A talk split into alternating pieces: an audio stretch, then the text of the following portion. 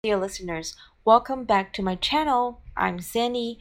今天我们来聊一聊剪纸 （paper cutting）。其实现在呢，很多人也开始关注了我们中国传统文化，想要通过英语或者其他外语这种平台来传播自己的文化。我觉得这一点是非常好的。我们中国的文化一直都是非常源远流长。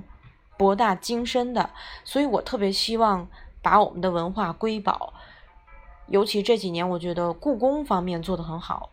故宫的文创，它制造的很多这些文化产品，我自己也买了很多，比如说特别好看的笔记本，然后还有一些什么小项链啊、necklace 或者是 accessory 一些配饰，都是很有中国风的感觉。然后我也是从看了《延禧攻略》这个。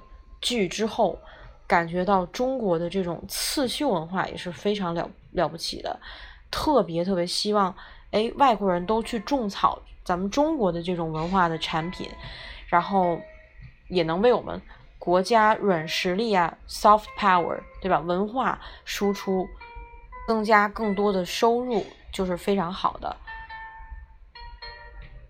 所以我觉得从年轻一代来讲，我们好好抓好娃娃很重要。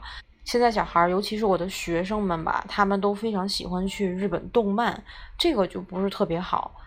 然后花很多钱，就是虽然说也是一种文化的输出，但是我更希望看到更多的 youngsters、young people、teenagers become lovers of Chinese culture, especially traditional Chinese culture，尤其是挖掘一下传统文化的这些瑰宝，那就太棒了。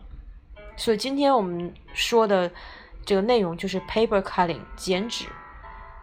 Paper cutting is an unique form of Chinese folk arts with a history of 2,000 years.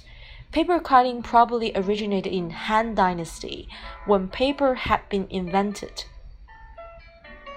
Since then, it has gained popularity in many parts of China the materials and tools used for paper cutting are simple paper and scissors. Paper cutting works are often made of red paper because red is associated with happiness in traditional Chinese culture.